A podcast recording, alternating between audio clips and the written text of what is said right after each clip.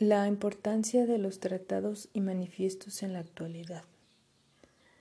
Bueno, en esta ocasión el tema es sobre los tratados y manifiestos que se han hecho a lo largo de la historia del arte y si son o no importantes en la actualidad. Primero mm, vamos a hablar de la diferencia entre un tratado y un manifiesto artístico. Los tratados son escritos donde se habla de algún tema muy amplio y profundamente. Y los manifiestos son escritos u obras de arte que simbolizan la voluntad de un grupo de artistas. Ahora empezaremos con el Tratado de la Pintura que es escrito por Leonardo da Vinci. Es una serie de notas que expresan su admiración por la pintura y a la cual considera una ciencia que estaba por encima de otras artes. Hace referencia a la esencia de la pintura misma, cuestiones técnicas de forma como luz, color, perspectiva, anatomía, observaciones de la naturaleza y las virtudes que debe tener un pintor. Son algunos de los temas que trata y que son una base del conocimiento artístico, en el cual gracias a su investigación y observación, logró un avance importante y muy adelantado a su época. Entonces surge de ahí la pregunta de cómo habrían sido los diferentes movimientos artísticos si no se hubiesen conocido todas estas cuestiones tanto técnicas como teóricas y que fueron la base para otros artistas de su época, una época donde se le dio mucha importancia al conocimiento.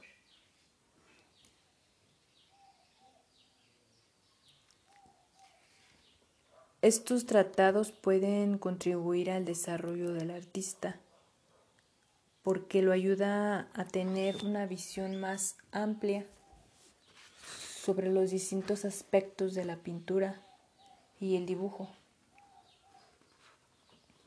Y aunque en la actualidad muchos de los consejos que describe aún se aplican, existen otros que no sean tan útiles y que se deban analizar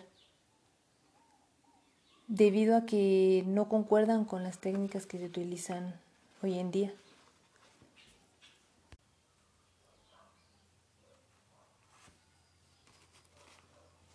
Pero igual se pueden considerar importantes, no solo el escrito por Leonardo, sino también el de otros artistas que contribuyeron con sus tratados a la explicación de las artes y de su aprendizaje.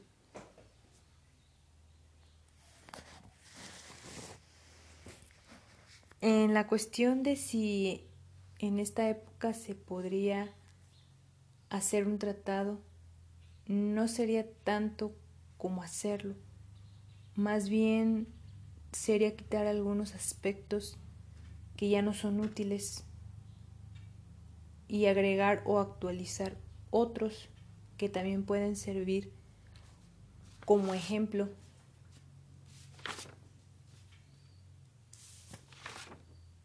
junto con los que ya se han postulado. Dichos, dichos tratados fueron y son importantes, al igual que los manifiestos artísticos, porque representan una voz de cambio de los artistas ante los diferentes cambios que han transcurrido a lo largo de la, de la historia, tanto políticos, económicos y sociales.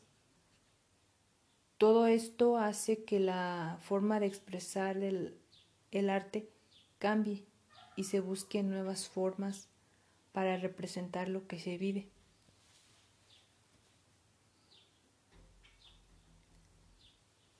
Como resultado, podemos observar que en cada etapa de la historia y conforme pasa el tiempo, los artistas cambian y su arte también. Desde el Renacimiento, con Leonardo y sus tratados, con todo el conocimiento que se maneja, la naturaleza de las cosas, hasta pasando por todos los estilos posteriores a él, hasta llegar a las vanguardias donde empieza a surgir los manifiestos como el futurista y el dadaísta que, que, se dan a partir de todos los cambios que sufre la sociedad y que se ve reflejado en su arte. Podemos notar que no está tan interesados en, en buscar alguna perfección e imitación de lo que ven o cuestiones formales como es el caso de los renacentistas. Más bien expresan sus propósitos y principios donde la misma obra representa lo que el movimiento propone, buscando una, una identidad en el momento artístico en el que se encuentra y con el fin de dejar una marca en la historia del arte y en la sociedad. De aquí que con todos estos manifiestos hayan surgido tantos movimientos artísticos con un sinfín de expresiones que a veces es necesario cuestionarse si se pudiera volver a, retomar todas estas cuestiones que se plantean en los tratados y seguirlos al pie de la letra para ver qué tipo de obra resulta en esta época y tomarlos como parámetro para muchas de las obras existentes en la actualidad.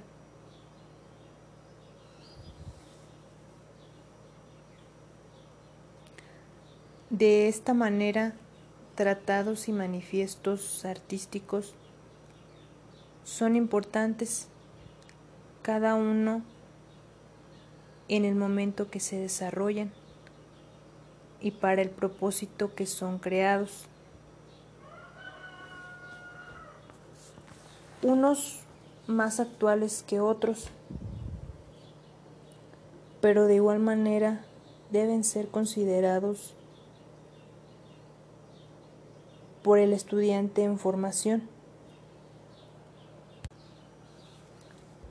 Porque son parte de su aprendizaje y van a influir posteriormente en su quehacer artístico.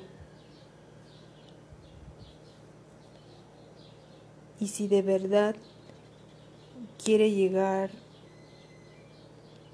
a ser un buen artista, que influya de alguna manera a la sociedad y que su arte pueda trascender.